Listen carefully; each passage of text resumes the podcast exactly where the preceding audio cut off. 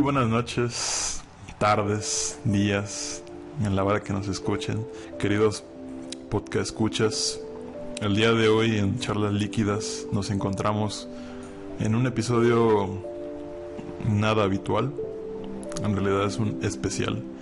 Y es un especial por la fecha en la que nos encontramos el, día de hoy.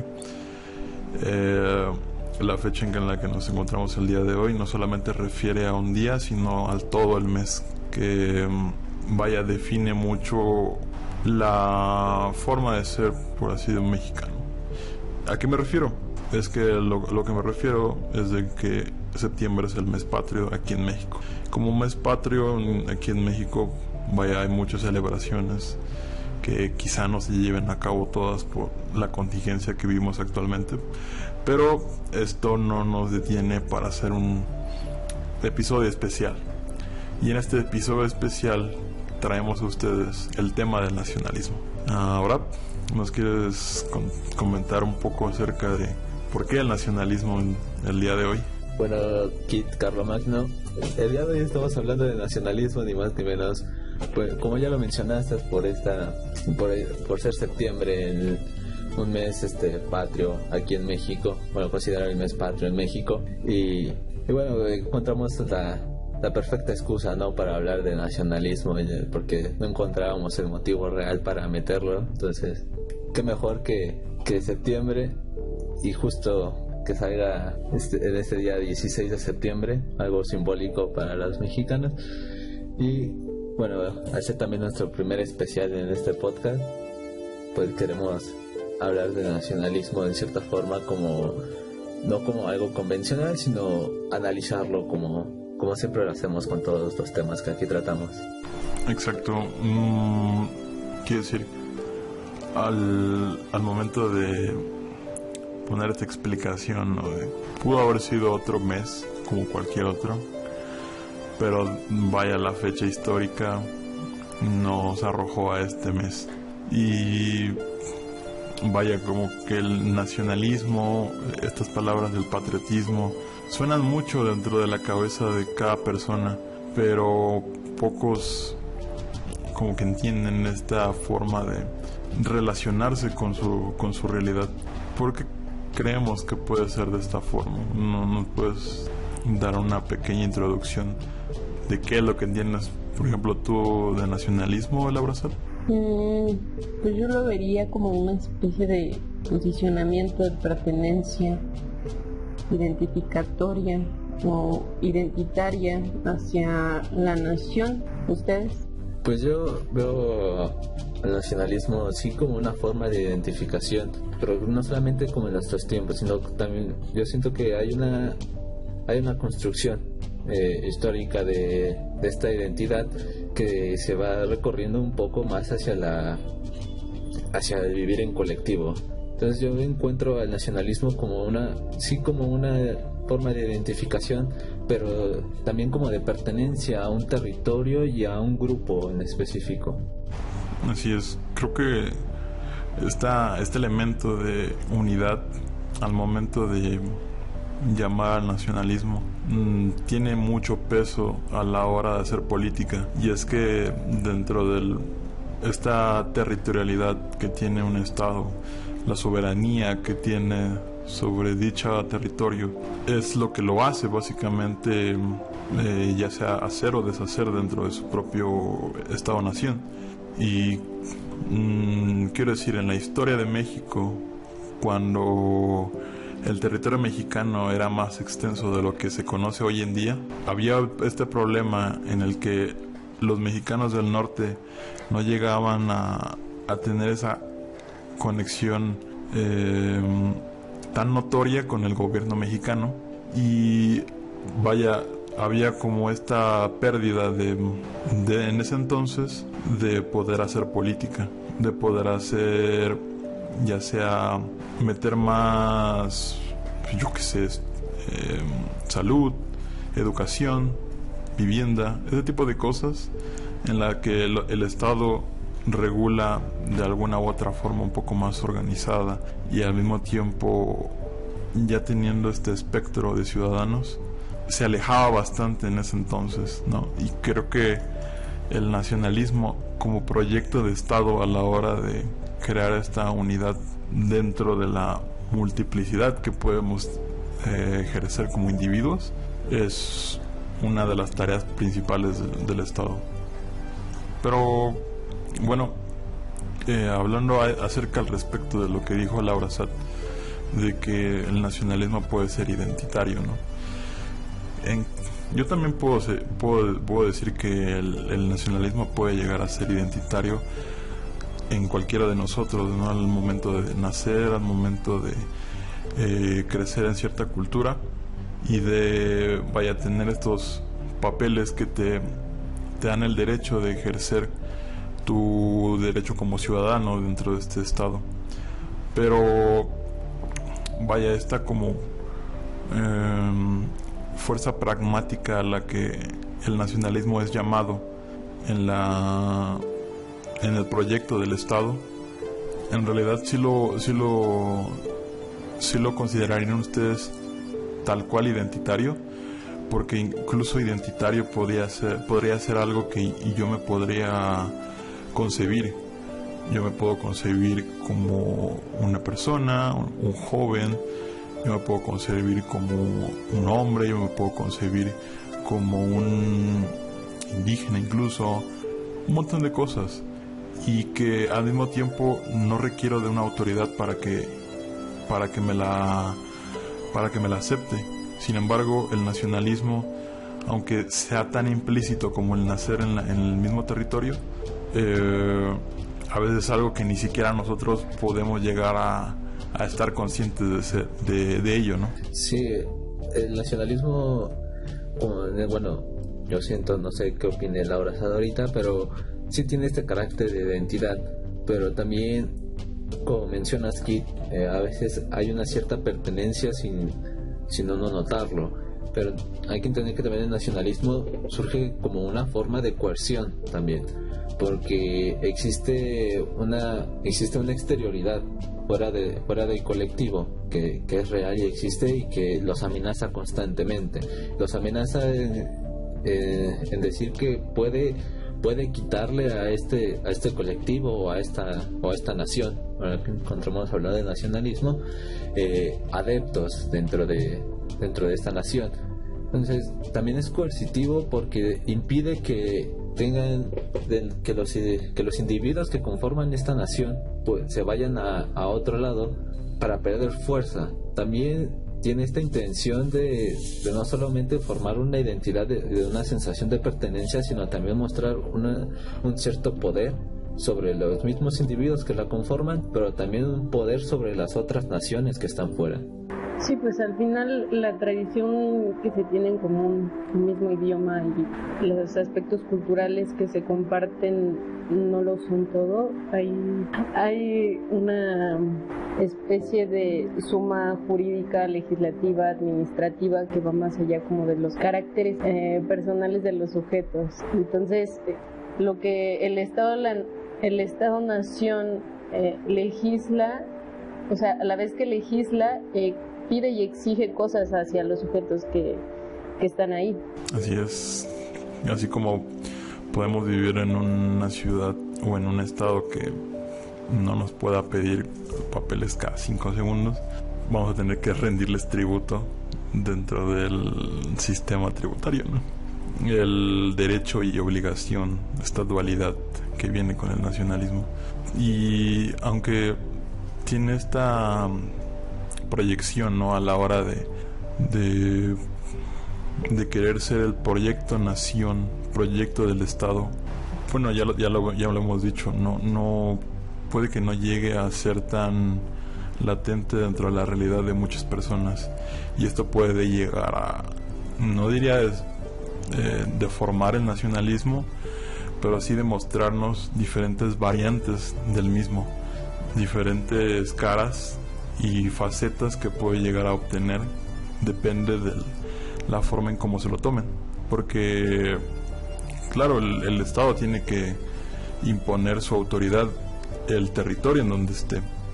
Y así sea el territorio donde esté, las personas no se consideren mexicanos, ecuatorianos, argentinos, etcétera, em, el Estado tiene esta obligación de intervención, ¿no? Em, ¿Me podrían eh, comentar un poco acerca de estas variantes, ¿no? Que podemos hallar. Sí, bueno, como ya lo mencionaba eh, en participación anterior, que el nacionalismo surge, bueno, tiene una construcción histórica de conformar un colectivo. Entonces, yo creo que los primeros nacionalismos que se fueron formando en, esta, en la historia de la humanidad fueron con esta intención de conformar una colectividad. Obviamente, una, una vez que ya se había, existía un este, sedentarismo para, para establecerse en un sitio, en un lugar específico, eh, había una necesidad de de conformarse como colectivo para generar cierta confianza entre los mismos individuos y también eh, eh, sobrevivir, sobre todo eh, sobrevivir y sobrevivir también, como lo mencionaba, a otros colectivos que estaban tal vez peleándose el mismo territorio o los mismos recursos que, que ellos querían para poder este, subsistir. Posteriormente esto fue evolucionando ¿no? y se fue transformando a, una, a una forma ideológica en el cual este, existía una, una idea de superioridad ya no solamente para sobrevivir, sino para dominar, eh, conquistar y expandirse. ¿no? Una, existía una cierta ambición ya. Eh, independientemente de quién fuera esta ambición, el nacionalismo ayudaba a reforzar esta, estas ambiciones y que pudieran ser conseguidas. ¿no? Ya lo, eh, los ejemplos históricos que tenemos, eh, algunos son claros, ¿no? vemos desde la expansión de Roma con Alejandro Magno que se expandió casi por toda Europa en, un gran tiempo, después fue cambiando, también los vikingos, bueno, los vikingos más que nada eran por saquear, pero eh, todos estos imperios, el romano, los griegos, los, otomanos, tuvieron una cierta tuvieron una cierta idea de expansión en su tiempo para querer conquistar este, más territorios, querer dominar a los demás y todo esto bajo una idea de superioridad, en este caso militar.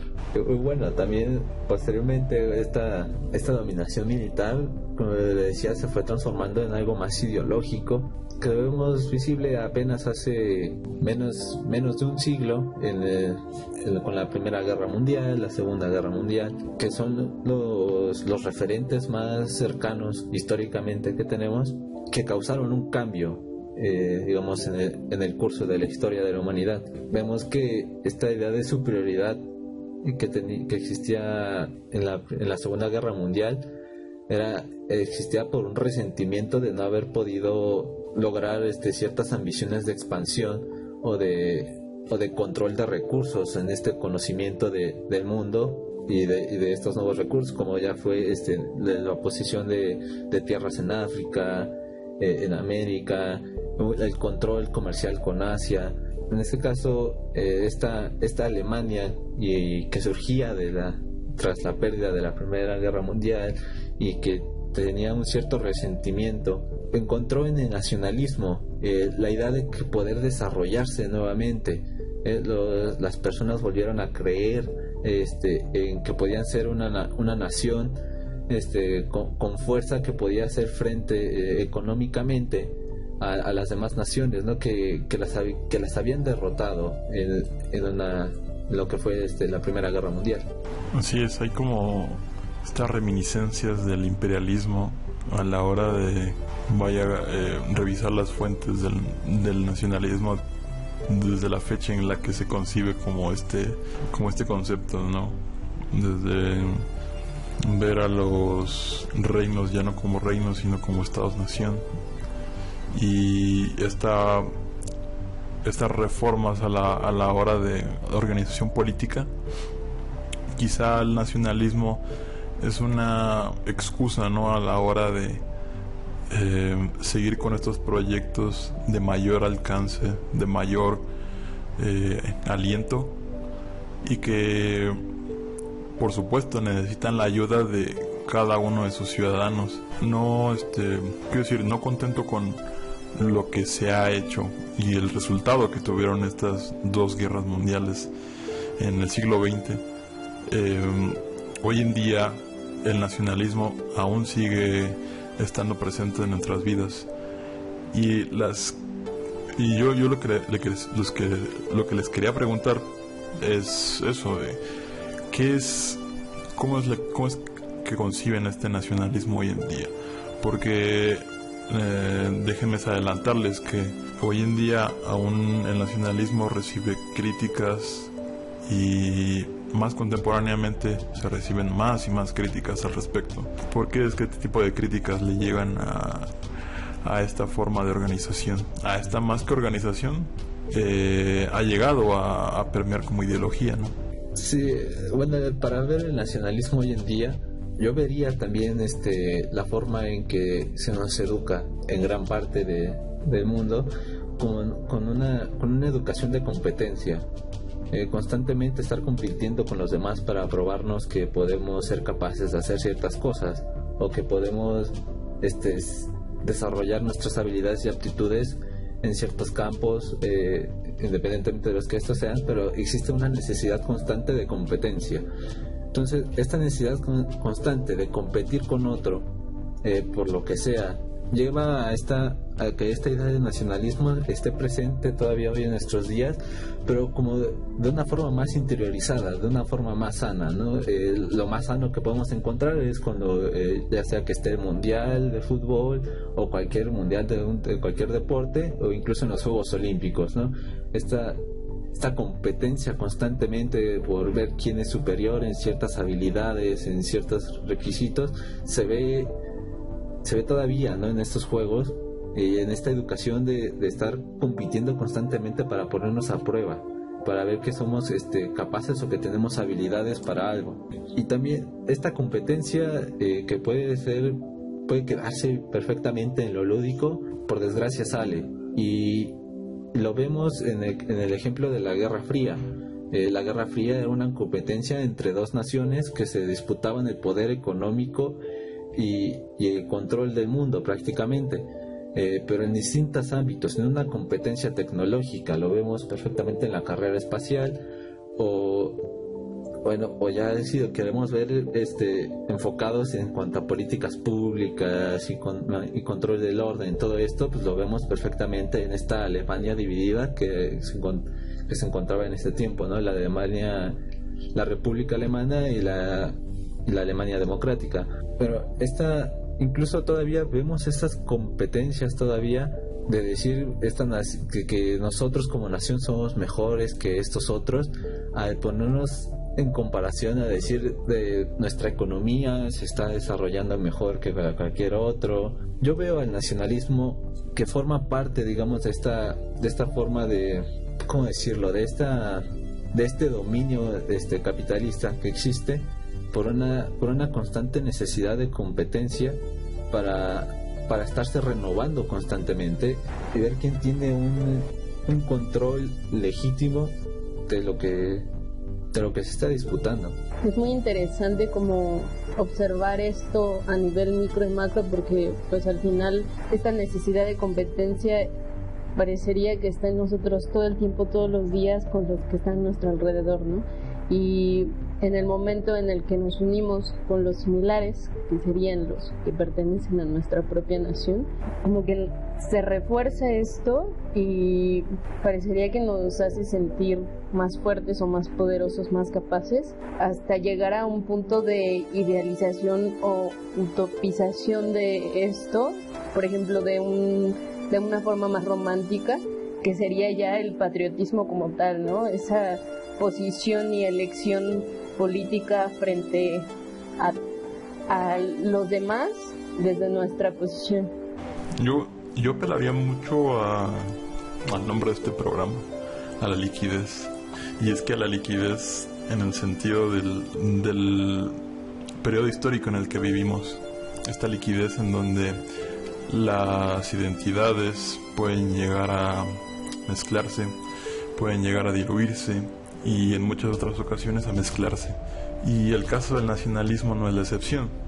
Eh, me refiero, si bien como nace el nacionalismo como este proyecto de Estado y que al mismo tiempo requiere de, del trabajo y del apoyo de los ciudadanos, al mismo tiempo en el que los ciudadanos acepten este sentimiento nacionalista o esta ideología nacionalista, a día de hoy puede llegar a ser un poco contradictoria, porque ya no, cada estado ya no trabaja o compite como uno solo, sino que está el sentido de, globalidad, de globalización y de interconexión con el mundo global cada vez se hace más y más em, complicado una eh, contienda mano a mano de un estado con otro.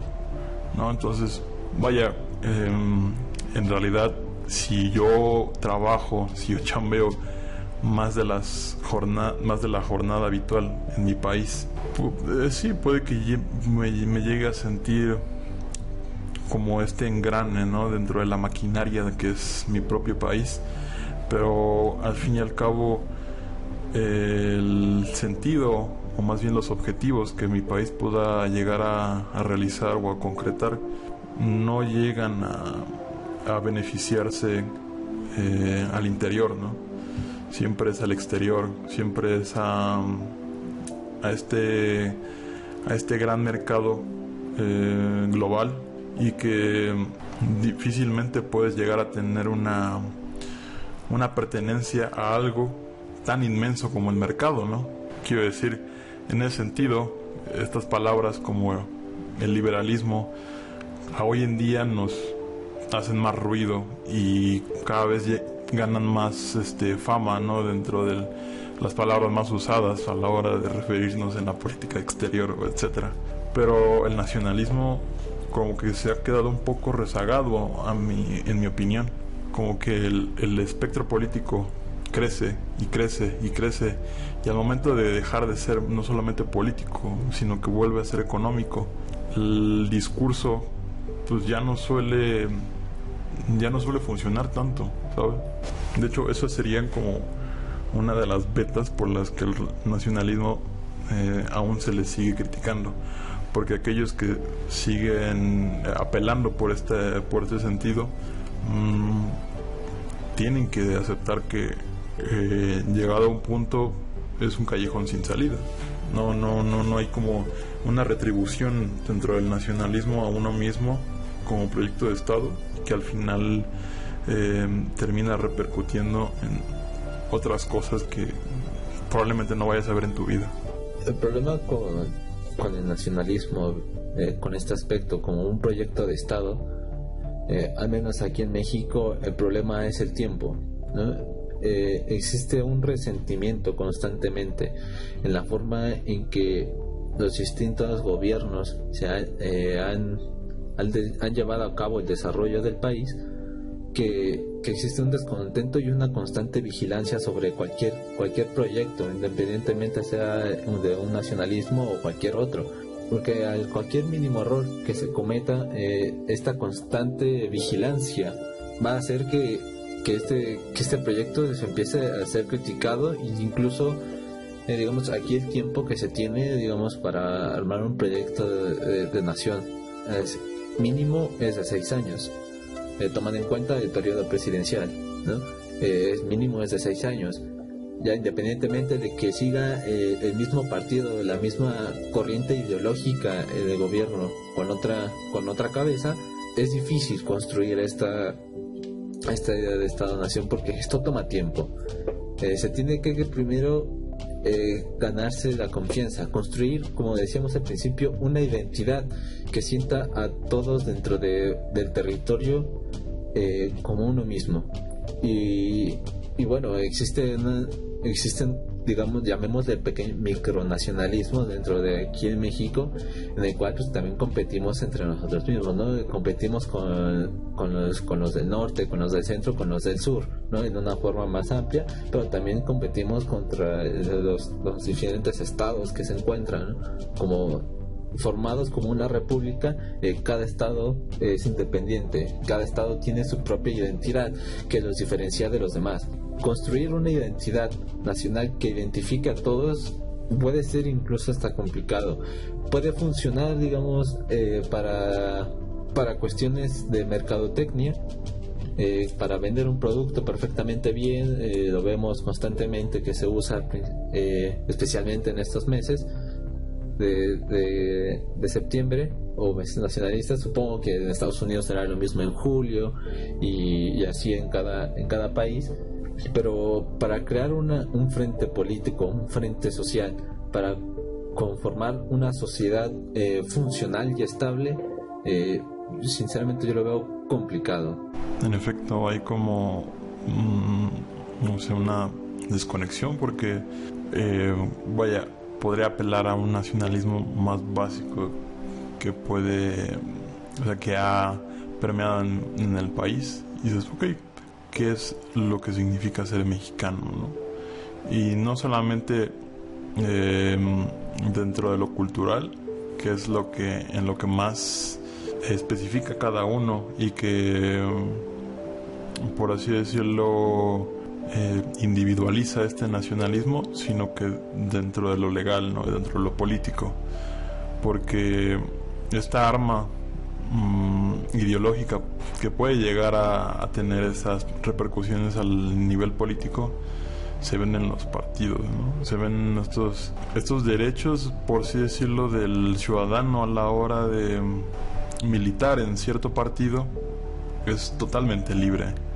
pero al fin y al cabo compites contra tus rivales políticos, contra el resto de partidos y no sé, quizá no funcione como el, el aparato estadounidense, ¿no? En donde estas dos campañas de demócratas contra eh, republicanos son financiados a partir de estos independientes, pero que sí tienen su tienen su su valor económico a partir del a partir del, del votante, ¿no?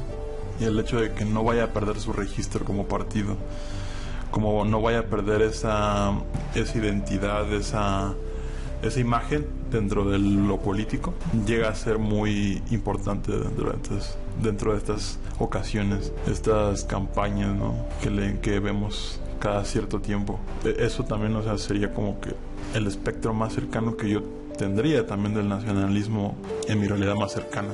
Pensando en esta en estas críticas que se le hacen al nacionalismo o, constantes ataques para a, los proyectos de, Estado-Nación, todo esto, eh, como decía, el, problema está en, conformar una identidad eh, colectiva eh, precisamente en estos tiempos eh, como decía, en el cual se nos educa para competir constantemente e incluso competir entre nosotros mismos eh, como individuos, en donde también ella está premiando la idea de, de superación personal en la que cada en la que cada persona cada sujeto es único eh, constantemente vemos que cada individuo es este es capaz de ser único es diferente es especial todo esto.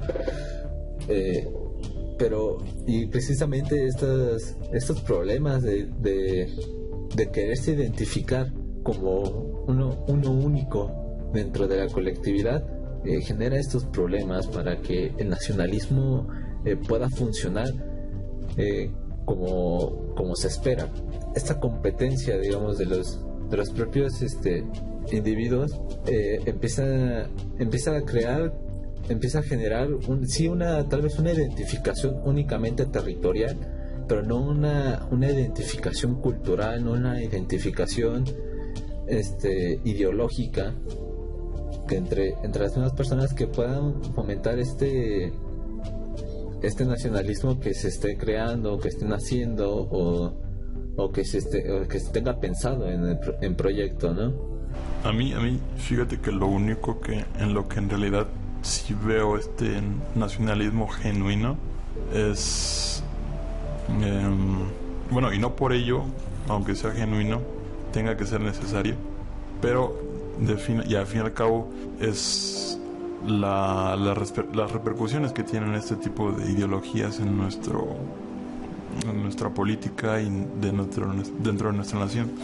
Yo veo al nacionalismo más presente en, bueno, en el cuerpo militar a la hora de presentar esta, este servicio de proteger al ciudadano, de proteger la soberanía, de proteger eh, no solamente dentro de los parámetros eh, paternalistas, que pueda ofrecer un Estado, pero em, el nacionalismo dentro de esta, dentro de esta faceta eh, militar eh, sí que conlleva bastantes repercusiones. Y una de las que más me hacen ruido es el caso de Venezuela.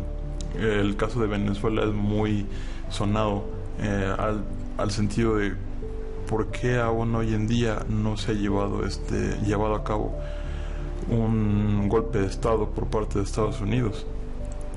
Porque está porque no ha logrado intervenir no como lo suelen hacer en otros en otros lugares. Y es que esta fe tan grande que se cargan eh, los cuerpos militares dentro del que son comandados todavía por el este el presidente de Venezuela pues vaya eh, no le permiten desarticular esta fuerza dentro del país, ¿no? Y esta fuerza que dentro del país es lo que le permite todavía gobernar. Yo creo que sería como el puño de hierro, ¿no? Que en el que todavía el Estado aún se ve como autoridad y se ve como autoridad a la hora de, de mm, reclamar esto como nación. Pero bueno, ya basta de que yo hable. Eh, ¿Les parece que eh, me puedan hablar un poco acerca de unas conclusiones rapidísimas que, puedan ofrecerles al público, a nuestros podcast escucha de charlas líquidas. Sí, bueno, yo, yo iría concluyendo un poco eh, bajo esta última participación que tuviste, Skid, eh, porque tocaste un punto esencial, ¿no? De, al decir por qué, por qué Venezuela ¿no? no ha sido invadida no se ha logrado este golpe de Estado que sí hubo históricamente en otros lados eh, por parte de Estados Unidos para eh, derrocar este gobierno que está que es forma que crea una forma diferente de, vivir en colectividad. Y precisamente es es por esto no que porque es una forma diferente de vivir en colectividad. Eh, como lo decía se nos educa para estar compitiendo. Y, no existe ahora eh, en esta sociedad es una, una, una idea del sacrificio, del sacrificio por el colectivo, sino existe esta idea de, de sacrificio, de sacrificio por mí mismo para lograr ser algo, ser alguien en, la vida, no ser reconocido como, como un individuo eh, dentro, de la, dentro de la colectividad. Eh, y en Venezuela, como lo mencionaste, en, en, los cuerpos militares existe una idea tan arraigada del sacrificio por la, por la nación que no importa lo que eh, estos hagan, siempre van a ver por el bien de, su nación. Eh, ¿Por qué en Venezuela se puede? Porque la forma de educación que está aquí es completamente distinta. ¿no? Ya no, no, apela a, la construcción de una individualidad de las personas, sino a la construcción de una, como mencionábamos, de un colectivo para poder este eh, vivir, digamos, este, de forma armónica. Existe también esta, esta idea de, de, entender el sacrificio de, nuestros antepasados y entender este, nuestro sacrificio por el bien de, las generaciones futuras. Entonces, yo, yo concluiría un poco hacia este ámbito en que el nacionalismo eh, exacerbado puede generar este, cierta ciertas problemáticas que ya conocemos, ¿no? Ciertos desastres, cierto eh, un conflicto eh, que puede terminar en una desgracia, pero pues como todo, si es como todo, si se controla, digamos, si existe una porque no creo que exista una, un movimiento eh, nacionalista o de cualquier tipo que lo que quiera es la destrucción del es la destrucción de la humanidad o del mundo o de todo esto, sino siempre se aboga por el bien futuro, ya sea de, un grupo pequeño o de todo o de toda una colectividad, no, pero eh, hay, hay en ocasiones que esto se sale de control y pues las repercusiones son llegan a ser evidentes. Entonces, el nacionalismo como, como proyecto de Estado eh, puede ser un buen proyecto tal vez, pero tiene, tiene que existir un cierto control y ciertos límites dentro de la construcción del nacionalismo, porque si no puede generar problemas o conflictos enormes y principalmente ahora que como le mencionaba la competencia de las individualidades eh, puede generar también conflictos de intereses eh, tratar de armar un proyecto como este. Entonces, yo no tacho al nacionalismo como algo malo, o tampoco como algo bueno. Eh, simplemente son históricamente tenemos proyectos que han resultado de distintas formas y que puede que algunos sigan vigentes y otros no, pero es pues, como, como lo mencioné, ¿no? Creo que exista esa constante necesidad de quererlos matar a todos, ¿no? Pues sí, al final mm, yo creo que hay muchos aspectos que parecen debilitar al nacionalismo. Vivimos en un mundo capitalista con un peso y movimiento económico demasiado grande que parecería quitarle fuerza a, a los proyectos meramente políticos, ¿no? Como, como es este de Estado-Nación y también creo que se le suma la complejidad con el aspecto del acceso a la información que tienen los sujetos actualmente con el Internet, porque al final puede que se dificulte aún más la identificación de estos respecto a verse frente a la mundialización o globalización de las cosas, como esto ya no solo es de aquí, sino es posible allá y puede que me sienta más cómodo como con otras posiciones que, que no pertenecen a la mía, ¿no?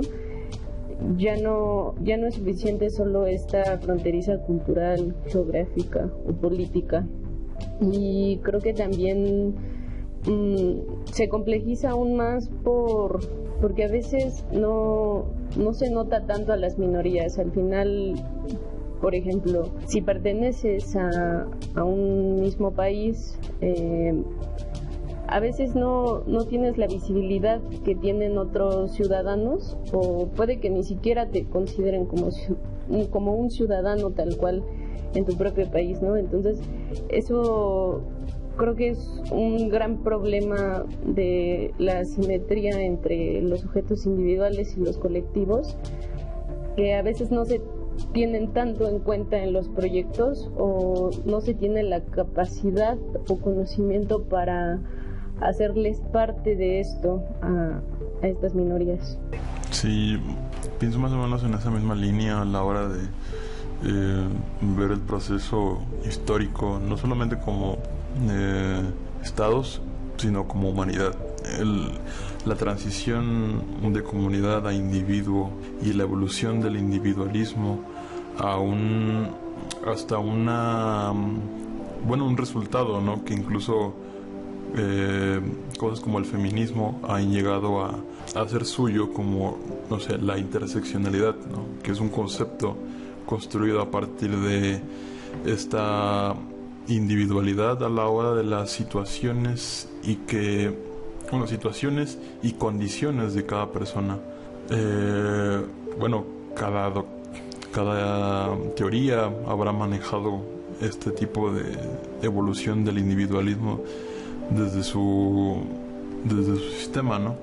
Pero yo creo que el, nacionalismo choca en este sentido a la hora de, de seguir justificándose, de seguir justificándose como, ok, quizá hay una, una organización mayor, quizá haya una eh, retención mejor del, del individuo a la hora de, eh, digamos, trascender a la hora de, eh, yo que sé, ser parte de un partido político que tome las riendas de un país y que al mismo tiempo tenga que dialogar mano a mano con otras potencias mundiales o sus vecinos. No, entonces quiero decir, a hoy en día el nacionalismo eh, yo discreparía, yo discreparía con, con Orab en el sentido de que sí se me hace un poco rancio, pero al mismo tiempo yo lo vería como una forma de eh, intento de organización. Intento de organización que si bien eh, los resultados que nos ha lanzado el nacionalismo a nuestros días quizá no hayan sido los mejores, porque vaya que las críticas que recibe el nacionalismo son de bastante eh, pueden llegar a ser eh, este este tipo de ideologías de de odio, ¿no? Hacia, hacia lo externo, hacia lo que no es parte del territorio y tampoco es parte de tu, de tu realidad más cercana, puede llegar a, pasar, ¿no? Y no sé, quizá apelar a la nación no sea lo, lo adecuado, quizá la, la, el tip que nos, que nos proporcionó nuestro invitado del periodismo nos habrá dicho algo acerca de quizá los grupos de cada una de las personas que, bueno, tengamos presentes en nuestra realidad, tienen sus, sus motivaciones, tienen sus necesidades y por qué no hacerlas eh, manifestarse dentro de lo político. Cada uno dentro de una esfera que democráticamente se puede escuchar, vaya de que democráticamente en realidad se pueda dar la cara y al mismo tiempo responder. Pero bueno, eso solamente fue una conclusión. Tampoco espero que eh, se torne más un debate. Sin embargo, para más debates, más discusiones y más temas al respecto, no olviden sintonizarnos dentro de la siguiente semana en nuestro capítulo nuevo de Charlas Líquidas. Y si no han escuchado el resto de los capítulos, están disponibles en muchísimas plataformas.